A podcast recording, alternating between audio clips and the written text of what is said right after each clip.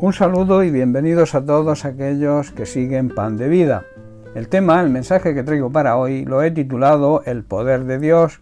Dios tiene poder y tiene autoridad para hacer posible, para hacer una realidad, que nuestras necesidades sean cubiertas, por encima incluso de nuestro propio entendimiento, de nuestra propia mente. Muchas veces no llegamos a entender que Dios es todopoderoso. El poder de Dios es el verdadero poder o la capacidad de ejercer verdadera autoridad, y esto le corresponde solamente a Dios. El salmista David declara que de Dios es el verdadero poder.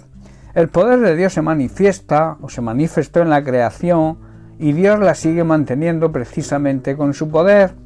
En el Salmo 65, versículos del 5 al 8, David declara en oración lo siguiente, Con tremendas cosas nos responderás tú en justicia, oh Dios, Dios de nuestra salvación, esperanza de todos los términos de la tierra y de los más remotos confines del mar, tú, el que afirma los montes con su poder, ceñido de valentía, el que sosiega el estruendo de los mares, el, el estruendo de sus olas y el alboroto de las naciones.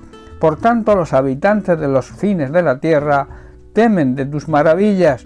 Tú haces alegrar las salidas de la mañana y de la tarde.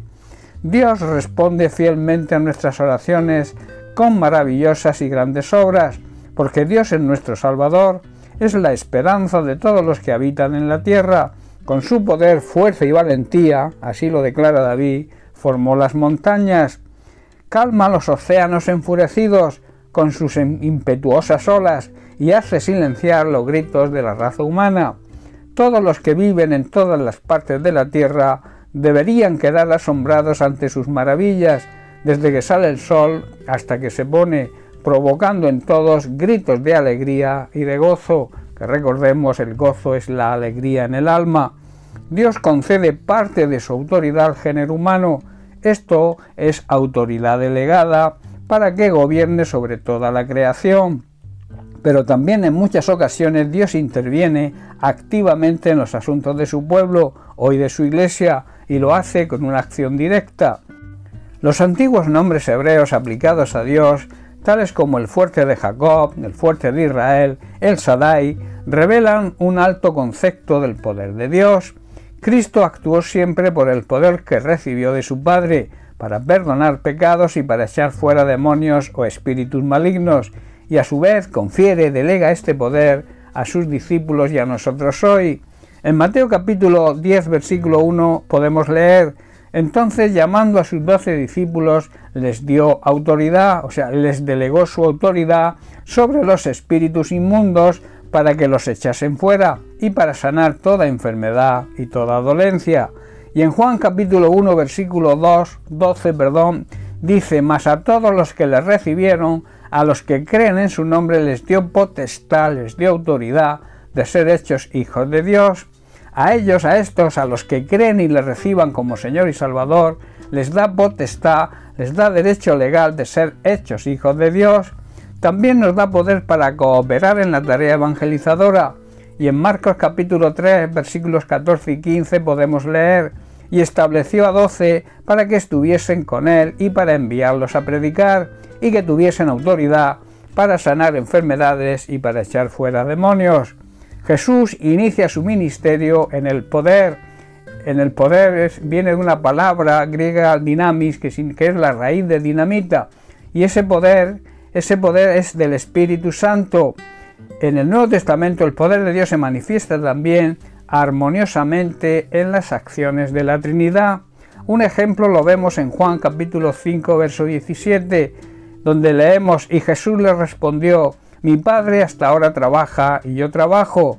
El Espíritu Santo comienza su dispensación y su ministerio aquí en la tierra después que acabó el ministerio de Jesús. En el mensaje del apóstol Pablo, la resurrección de Cristo es la prueba más sobresaliente del poder de Dios. Y en Efesios capítulo 1 versículos 19 al 21 leemos lo siguiente.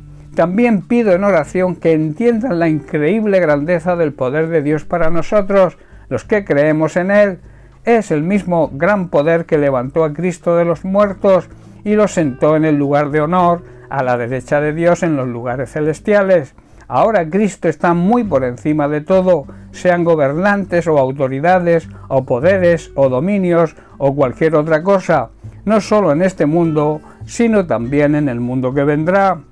Es un gran privilegio y una gran responsabilidad saber que podemos tener la autoridad y el poder actuando en y a través de nosotros, pero entendiendo que ese poder y esa autoridad no nos pertenece, no es nuestro, es un poder y una autoridad delegada por Él a todos sus hijos, los que andan respetando, honrando y obedeciendo su palabra. Todo el poder y toda la autoridad le corresponden a Él.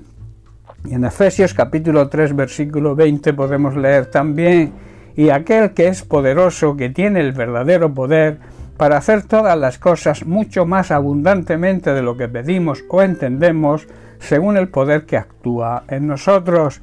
Pablo hace aquí una perfecta y maravillosa descripción del poder y la capacidad de Dios para hacer todas las cosas. Dios quiere unir sus fuerzas, su poder y su autoridad con nosotros para trabajar a nuestro lado y conseguir lo que por nuestra cuenta nunca podríamos. Su poder es el verdadero poder. Bien, pues hasta aquí el mensaje de hoy. Que Dios te bendiga. Un abrazo.